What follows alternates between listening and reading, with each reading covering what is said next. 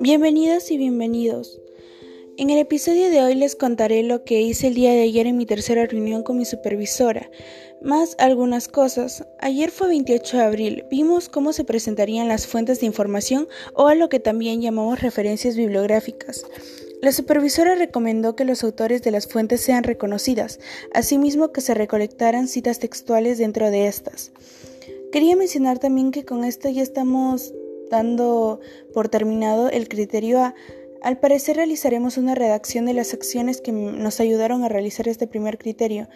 Básicamente estamos en el aspecto 2 ya dando paso al aspecto 3 que vendrían a ser las herramientas y el cuadro de fiabilidad de fuentes que utilizamos para, ah, para ver, como el mismo nombre lo dice, cuán confiable pueden ser nuestras fuentes.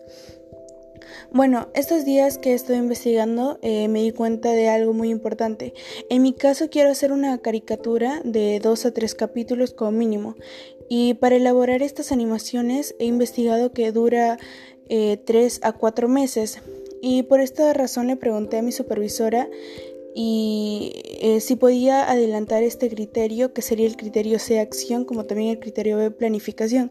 Y pues junto a la coordinadora de proyecto personal Milagros Mercado me dijeron que sería una idea excelente. Eso fue un total alivio.